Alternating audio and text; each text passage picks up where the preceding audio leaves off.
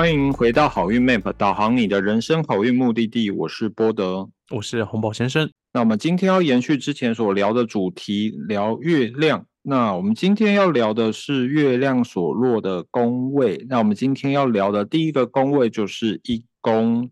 那我们先问一下红宝先生，你对于一宫有什么样的解读吗？一宫，我自己就认为一宫就是就是你，就是我，对，那不是我们的什么钱呐，有的没的这些东西，就是把这些东西通通拿掉的那个单纯的我。对，所以一宫在星盘当中是跟自己最息息相关的，代表自己的。地方面相嘛，没错，没错，没错。而且，呃，我甚至有时候会把一宫跟十宫的某种程度上面会模糊了它的界限。有的时候我们会讲到十宫会是自我成就嘛，对不对？有的时候我甚至觉得说一宫叫做自我实现，你觉得呢？因为一宫它本身就代表上升星座嘛。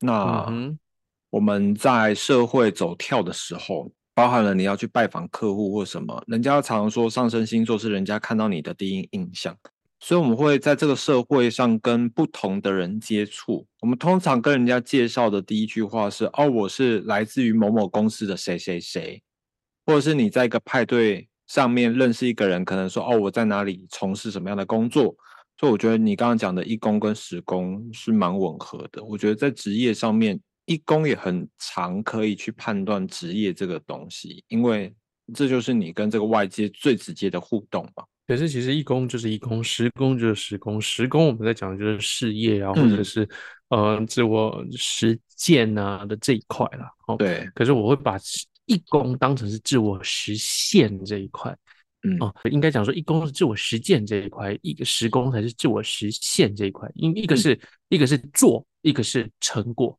对，然后一宫反而比较偏向做的这件事情，他，嗯，我觉得有是差异很小，对，嗯，可是拿一宫来讲的话，我就会认为一宫就是那个最原始的我们，我们自己，对，然后包含我们所要做的这样子的一个动作，嗯，一宫是你刚才讲的做的这个动作嘛，它有时候代表我们自己本身，有时候也可以代表我们的外貌跟气质，那就你观察。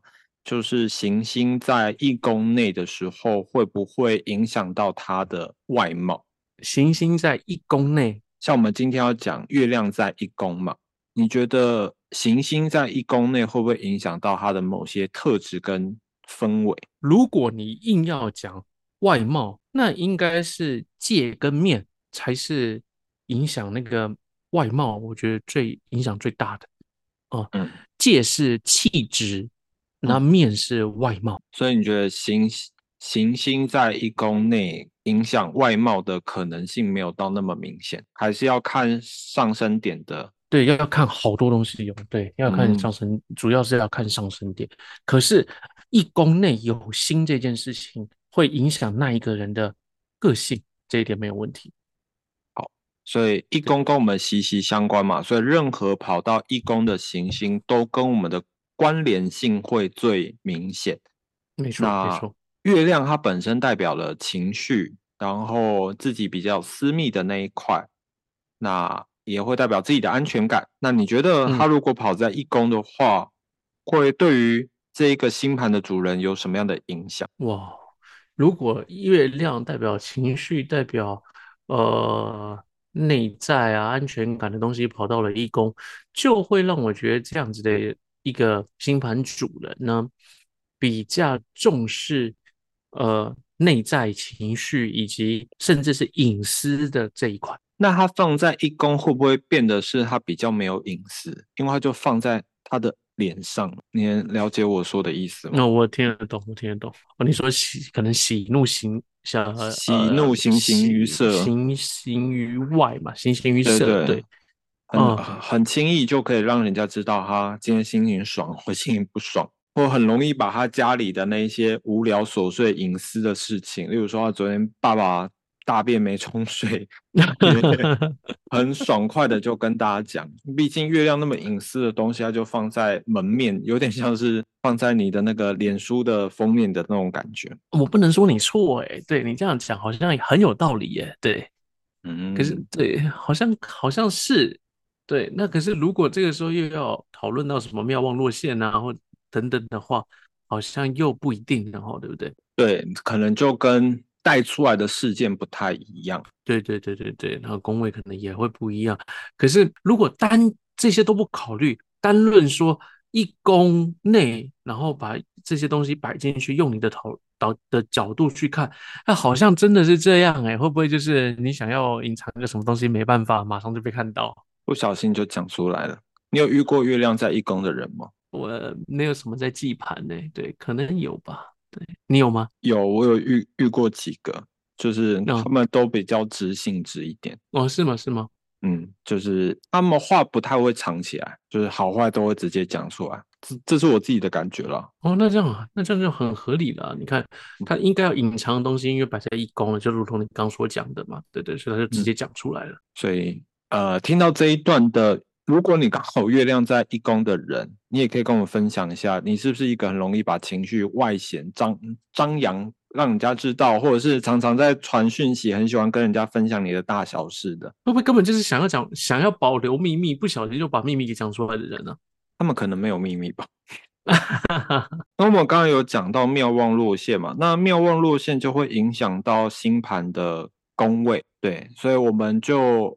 一样一样，我们今天是要聊一宫，那我们就假设一下，今天一宫的上升星座是不同状况的时候，这月亮可能会代表什么样的事件？所以假设今天上升是母羊的话，那月亮会代表是它的四宫，四宫主星嘛，因为母羊相对于四宫就是巨蟹。那你觉得，对月亮如果今天代表四宫，会让这一个跑到一宫的月亮更增添了什么样的事情？家里面的事情。家里就会事情，跟这样子的一个人，因为事工跟家庭有关嘛，哦，家里面的事，呃，家里面的事情跟这个星盘主人息息相关，你躲也躲不掉，你摆脱也摆脱不了，你很难把家里面的事情割舍出来。啊，所以像我们刚刚讲，月亮可能放一宫，很爱分享自己琐碎的事情。那这时候月亮又代表四宫主星的话，他就非常喜欢把家里面的大大小小事情都讲出来。可能他他家摆设啊，他家狗大便怎么样啊，滴滴扣扣的。也有可能是他家可能父母亲啊，这或者是什么兄弟姐妹啊，动不动就替他惹了一点事情，他不得不去处理。嗯，也是他要处理的事情。所以就会变成是他家里的事情就会跟他比较紧密，那特别又是月亮本身，它就会有一种居家习惯，然后原生家庭的那种带来的习气。那这时候他又代表四公主的话，就会代表他跟家的紧密程度会再更强烈一点嘛？因为你刚刚讲的，可能他们麻烦早上升啊，或者是。他把他很挂意在心里啊，手机的封面都放家人啊，办公室的办公桌的电脑桌上也是家人的照片，这就很有可能会发生。我我觉得这倒不一定哦，嗯，因为首先他呃，你说一公母羊嘛，对对哈，对，那这颗月亮在呃一宫内，它没有任何的尊贵力量，所以他不一定会摆一些什么照片啊等等这些东西在上面。我只能讲说他的。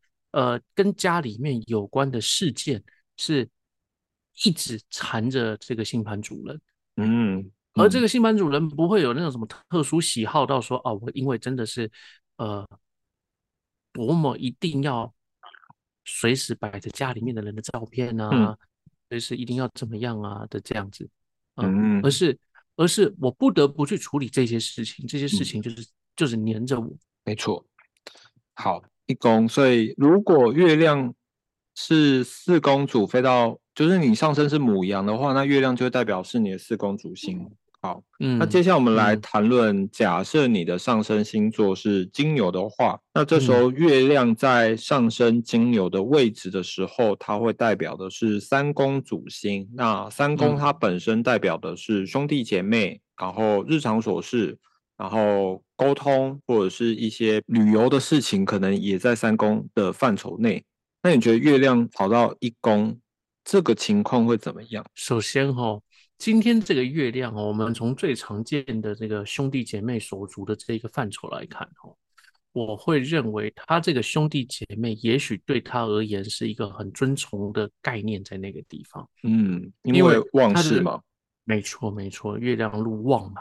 如果又是夜间星盘的话，它又有得到了是一个三分力量嘛，又是一个舒适圈，所以他跟他的兄弟姐妹的关系可能会有特别的舒适哦。那呃，当然啦，这尊贵力量，嗯，对，旺势摆在那边，有的时候可能高看一点，呃，因为反正对他而言是崇高的，可是不一定他真的真的是那么的好。可是就当事人而言，他就是。这么的喜欢，因为月亮也代表沟通的事宜嘛。那如果跑到一宫的话，就会代表是你会比较容易接触到需要跟人沟通，然后像是呃，像邮差好了，他要递信这些事情，然后传递消息啊，分享资讯啊，或者是呃，像在办公室里面，你是专门分分分配信件的，然后像总机小姐。那月亮在一宫金有旺势，你可能是一个很称职的总机小姐，也说不一定。哦，说不定。可是我可能还会把这个月亮，我们三宫飞一宫的这样子的一个传递讯息的，可能还会再把它变成说是有某种程度上面的教学概念，是传递的是比较呃，可能是把很难的东西，能够用很简单的方式来传递出去。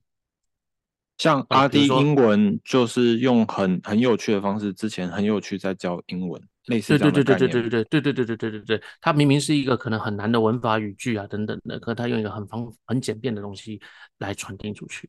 嗯嗯，所以如果你现在网网络的世代来看的话，三公就比较像是那种现在大家都拍抖音跟 reels，用那种很简单的。呃，六十秒内就让你搞懂一件事情的那种感觉，就还蛮像三公的，就像你平常在讲的那个 reels 是一样的。我现在没讲啊，真的吗？啊，好，所以像 IG 天文 reels 的方式都是这种很简短、很快速的。那又又是旺势嘛，所以旺势旺势虽然在解读上感觉还蛮理想，那你有没有发现旺势其实？他们的偶包感都还蛮强，非常强啊！你不是说你要说偶包不讲的那个光环吧？对，好，所以这样三飞一的情况下，你必须要突破自己的框架，你才有办法越做越好。对，没错。可是问题是，三飞一的人他很自然而然就会有这样子的一个一个偶包，对，就是偶包。嗯，那如果他忘事的话，就会变成他讲话可能会有点拽拽的。觉得别人应该了解他在说什么的那种感觉，可是因为三非一，他三宫本身就不会是一个太难的东西，它是比较呃平易近人的讲话的内容啊，所以应该很拽的讲英文，可能态度上面会觉得自己很像很优秀，对，嗯，那可是不会讲那种让人听不懂的东西，嗯，所以也欢迎就是有。上升金牛的人，那月亮如果刚好也在金牛的人，你可以跟我们分享一下，你是兄兄弟姐妹常常来找你，还是你常常在处理这些讯息啊，然后交办事项啊，或者是需要去处理这种简单沟通或简单教学的内容？好，那我们聊完金牛完之后，我们来聊一下上升双子。如果你今天是上升双子座，那月亮也在双子座，那这就代表你月亮是在一宫。那这时候月亮所扮演的角色是二宫的主星。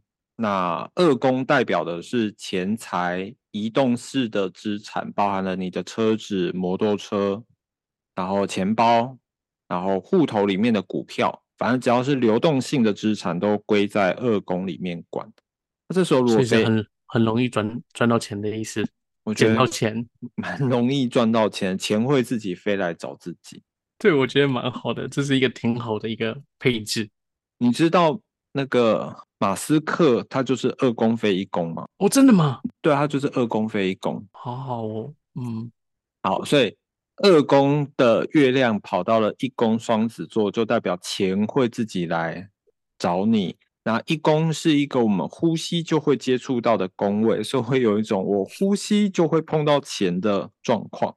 但有些人会很好奇啊，就是哎，我明明就二宫非一宫，为什么我没有钱？你觉得为什么二宫非一宫他还没有钱？二宫非一宫还没有钱？二宫非各种判断状况下，他都是有钱的，但他就是抱怨说：“我就是没有钱。”你觉得有可能是什么样的情况？会不会只是因为他不觉得自己有钱而已？好，这是一种。那我觉得另另外一种是，就是很多人在算命理的时候会觉得：“哎，命理老师跟我讲说我会有钱啊，但我为什么没有钱？”哎，原因就是因为你就待在一个工作里面，你不想要去开发其他赚钱的技能。或者是你不想要跳槽到一个更有钱的公司里面，所以自然钱就会维持在那边嘛。所以，如果你二宫非一宫的话，你真的想要去做什么赚钱的事情，你就我们如果单纯以这个配置来说，你大胆的去做。赚到钱机会是蛮高的了，没错没错没错。当然啦，要有呃其他没有什么凶星来客啊之类的，嗯嗯，其他配置要好的情况下，嗯，那二宫如果非一宫，他如果不是钱来找他的话，你觉得他还有可能会去做什么样的事情吗？因为毕竟，呃，他代表二宫，代表钱财嘛，名声吧，他很容易赚到好名声。怎么说？因为名声。呃，名誉也是属于一至二，也是属于二宫的一种呃的的代表的真相，所以你觉得名声也蛮好的？对啊，我另外会觉得二宫它是一个可资产嘛，代表是有价值的东西嘛，所以会不会它也常常在经手一些跟钱有关的事情？可以，可以，流动性资产嘛，对不对？嗯，可以，刚好。可是刚好不是他的，可能其他配置的关系造成钱不是他的，可是他在处理钱的事情。如果这样的话，是不是八宫更像？八宫也很像哦。对，这是他的吧？因为二宫就是他的东西，八宫才是别人的，所以可能他的钱来来去去吧。对他可能不是钱，对他可能是珠宝，可能是别的东西，股票、手机、股票，对，常常买东西买进来就卖掉，对，有可能，对。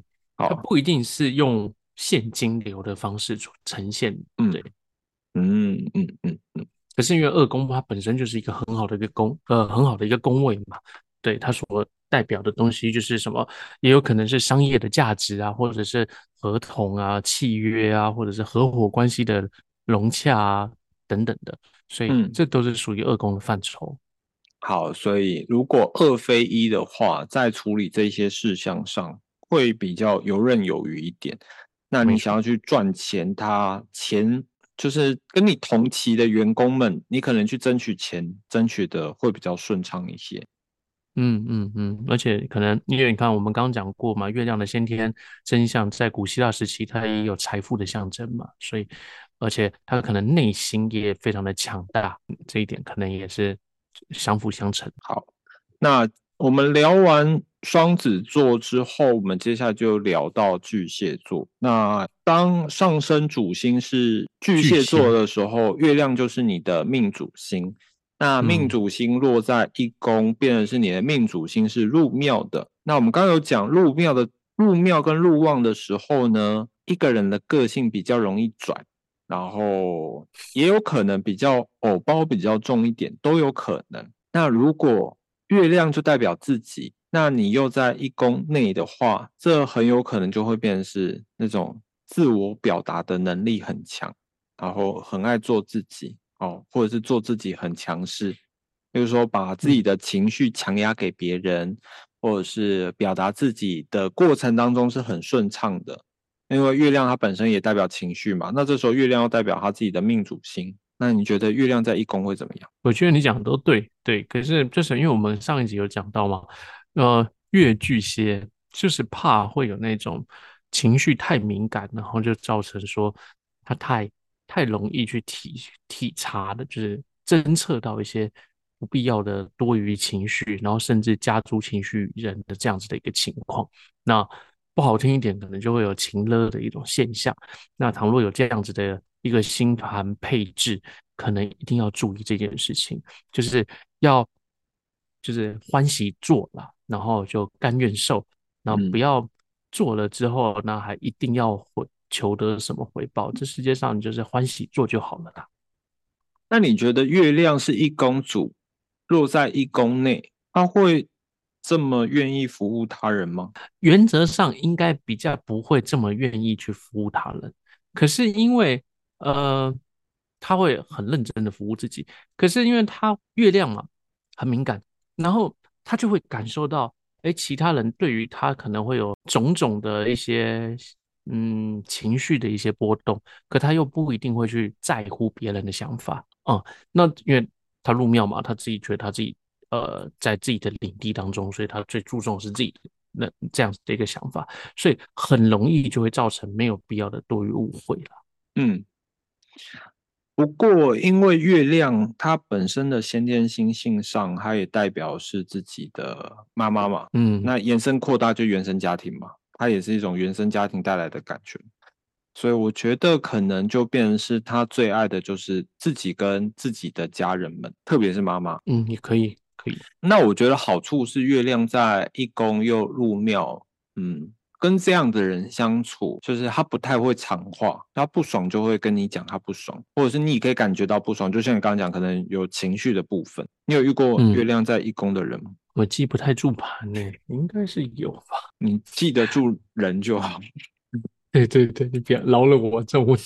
好，所以我觉得月亮在一宫是一个还蛮特别的配置，所以有月亮在一宫，然后又是巨蟹座的话，欢迎跟我们分享一下，你是爱自己比较多呢，还是你用什么方法爱自己？啊，你有没有在乎你的家人？啊，你平常是怎么展现你的情绪的？或许可以给其他以后想要认识月亮巨蟹在一宫的人参考看看。好，那讲完。巨蟹座之后，我们就接下来讲到了狮子座。那如果你今天上升星座是狮子座的话，那你的月亮就会是十二宫的主星。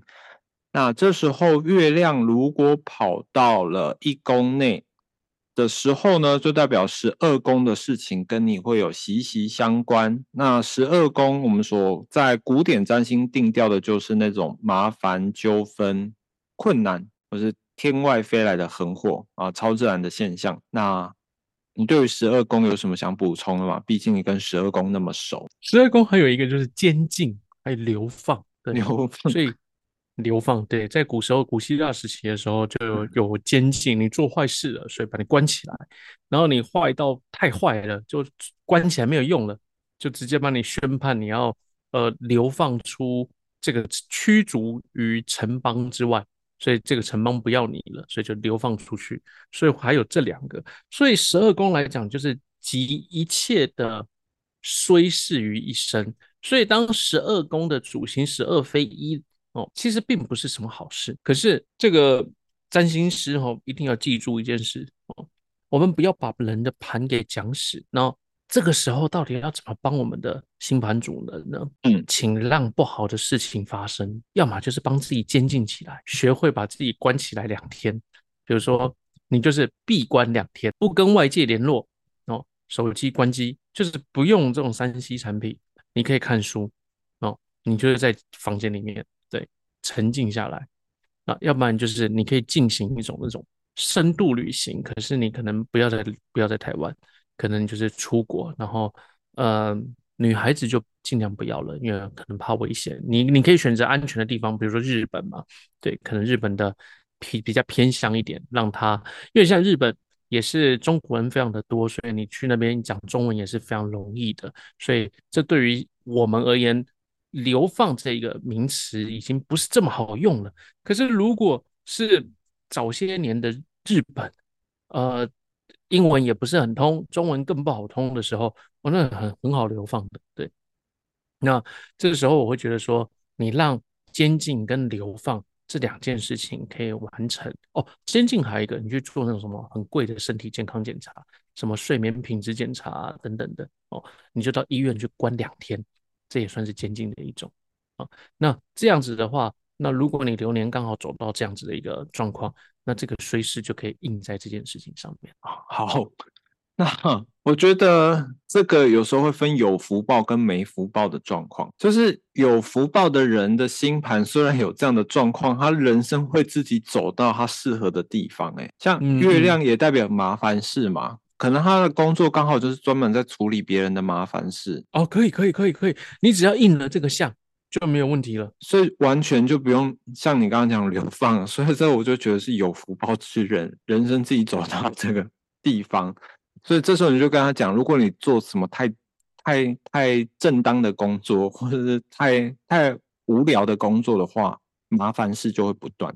嗯，如果你专门在做那种，像我之前就遇到那种，好像是做类似客服工作的。那客服常常就是在处理人家的麻烦嘛，啊，那是别人的麻烦又不是自己的麻烦，别人又把麻烦丢来给你，这种感觉就还蛮像这种十二宫的感觉。八宫吧，八宫也有人的修罗场。如果是利益的话，跟八宫没有错。但他处理的那种事情就比较像是呃系统的坏掉啊，或者是一些操作上的不良啊等等的，那他又要帮对方想办法，他就自己也很困扰。哎，有可能，有可能，对，还要买一包绿色乖乖的那一种，对，十二宫，十二宫，可能类似这样的感觉。那你觉得，因为我们刚才讲嘛，十二宫也跟超自然现象有关吗？你觉得十二非一会不会比较容易碰到超自然现象？照理论而言，应该要，应该要哦。所以如果你十二非一有常遇到超自然现象，可以拍什么鬼片 p a c k a g e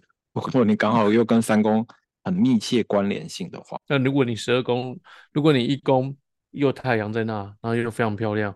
你拍也拍不到啊，也是。那如果你一宫太阳，那月亮是十二宫主的话，十二宫就被你烧掉了。烧掉了，烧掉了，可是也没事啊。对啊，因为太阳更大啊。那因为月亮它本身也代表情绪嘛，自己比较隐私的地方嘛，所以代表是我们在碰触这一块的时候，也会引引动十二宫的事件，所以会变成是，如果你上升是狮子座，那十二宫是巨蟹座。那月亮跑到狮子座的时候，就代表你在做自己、表达自己的一些情绪的时候，反而可能会惹到一些纠纷、跟麻烦、跟困难。嗯嗯，没错没错，这也可能是这方面可以去解读的地方。好，那讲完狮子座之后呢，我们来讲一下双呃那个处女座。处女。那如果你的上升星座是处女座的话，那你的月亮如果是在一宫，那月亮掌管的是十一宫主，那你对十一宫有什么感想吗？我们就先不要讨论十一宫了，先看到月处女，那我就要想说，哇，你的人生好精致啊！怎么说？因为月处女嘛，所有东西都讲求极致，精致吗？极致吧，精致，没错。所以你才会从事珠宝相关的行业吗？哦，这个不是哎，对，因为应该是 因为很精致的设计。没有没有，因为因为月处女嘛，总是有它龟毛的点在。对，那那我知道你会写符咒吗？你写符咒会很要求笔画吗？或者是你会练字吗？我练字，可是写符咒并没有特别的讲求练字。首先，符咒今天写，明天就要烧掉了。符咒有两种，一种是要传世用的符咒，哦，那就会写很漂亮啊。这样我知道你为什么上次去公馆表框那么严谨了，原来就是月处女。OK，对，没有没有，上次那个差了两公分，那个老板被我念了一下。好好，月处女会为了两公分，对。嗯，那那生活的极致，你还体现在哪一哪一些面相上？因为处女每一个人都不太一样哎。好了，我们现在回过回过来讲这个十一宫吧。十一宫我们会讲，我们会讲到朋友吧，对对？朋友啊，平台啊这种宫位哦。那一开始我们可能会觉得十一非一啦，好像就是好像朋友的宫位啊，你可能会特别喜欢跟朋友啊聚会啊等等这一些的，呃，有一些关联性。可是其实实证来看。没有哎，大部分这种跟十一宫有关，十一宫跟一宫之间有相位的、有有关联的星盘的人呢，反而有社恐。嗯，他能做的很好，可是不见得他喜欢。嗯，所以就是很多人喜欢找他，但他不一定那么喜欢社交。对对对对对。那如果他来当那种像 Parkes 或 YouTube KOL 的话？十一飞一会不会很好？粉丝追着他跑，可以可以可以。可是他有社恐，可以，我觉得可以。他不需要去面对那些人呢。嗯，呃，我今天录好东西，然后我放上去，哦，我不用直播就好了。哦，然后呃，你喜欢我的影片，你按赞，你按追踪，对，这就这就非常温和这样子。对，因为我前几天去参加文博会。我就发现很多创作者，他其实很多粉丝，但他们不喜欢抛头露脸，甚至是他们在现场还戴个面具。我觉得这是社恐的极致化。对啊，我之前在做 YouTube 的时候啊，那时候其实你知道吗？YouTube 呢很多很有名的 YouTube 在那边，甚至有一些都是呃戴那个可爱面具。老王吗？呃，什么名字我忘了，一个女生。连那群人都没有很红的那个时候，刚开始的时候，嗯，带个搞笑大鼻子的那个吗？也有，对，嗯，真是社恐的机制，对对对，反正就是，可是你说社恐嘛，他们却又做的很好，可是问题。是他们是出来跟大家研习讲话的那段时间，好像好像互动的很好，那互动时间一结束，他们又跑到后台去，嗯，因为我自己一飞十。一，我可以感觉到，我我能 handle 这个社交场合，但我不喜欢社交。嗯，就想到隔天要社交，我就很焦虑啊！真的吗？对，就是不喜欢约，就是我想参加那个活动，但那个活动又让我感觉到压力。好，那那十一宫它本身也有代表是工作上赚到的钱财嘛，就是奖金嘛。那十一飞，十一飞一是不是非常？好赚到公司奖金，嗯，因为十宫也可以代表是政府啦，嗯，所以我觉得十一非一可能是你去标案呢，你去呃可能标政府的案啊，或者是你做这一种呃跟标案有关的工作，可能都很适合。就如果今天是老板的话，我就要先找出谁是十一非一的，请他去标案，哎，可能会很顺利。对对对对对，都让他去。对，那如果是就是如果偏偏找到那种十一飞到不得见的工位，可能每次标完都流标，也也有可能呢。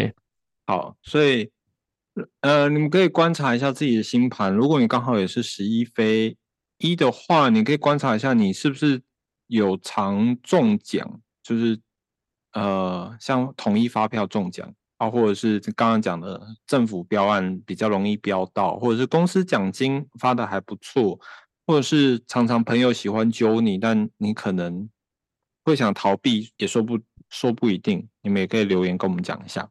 以前我们我都认为这个十一宫是老天给予最大的财富了，哦，嗯，现在可能我都已经把它修正成老天给予最大的幸运，嗯。对，因为他是有一个叫什么 Good Demon，就是嗯，好的神。哦，对，他有一个就是善神，就是就是月亮天嘛。对，我们我们在讲柏拉图的那个七个天的这个呃神性的一个概念的时候，就是这个善神影响的一个呃怎么讲一个配置，在这个善神影响配置的时候呢，它就是那个幸运的代表。嗯呃，以前会讲说是财富，现在觉得没有，应该把它规划，呃，把把它呃标示在幸运，可能会更完善一点。嗯，所以十一飞一的话，可能常常会有天外飞来的好运。对对对，不要讲横财哦，我觉得好运，那很好运可以是横财。嗯，可是出门停车非常容易停到车。哎，可以可以，这可以，对。哦，那这回来补充一下，刚那个十二飞一的哈，十二飞一的可能就是出门停车非常不容易停到车，为什么？因为那个就是那个不好运的那个 不好运的那个 对，哦，想说好不容易过了十二飞一了，又被想 拉回来再鞭尸一次。好，那我们今天呢？简单的来介绍了一下月亮，当它在一宫，然后对应到不同六种星座的不同种情况。那欢迎今天就是上升呃母羊到处女，然后刚好月亮又在一宫的人，可以留言跟我们分享。那接下来的下六个星座，我们会留在下一集再来跟大家分享。那如果你喜欢这一集的话，欢迎把今天的这个节目分享给你的亲朋好友。那我们今天节目就到这边。感谢大家，我是波德，我是洪宝先生，那么下周见喽，拜拜，拜拜。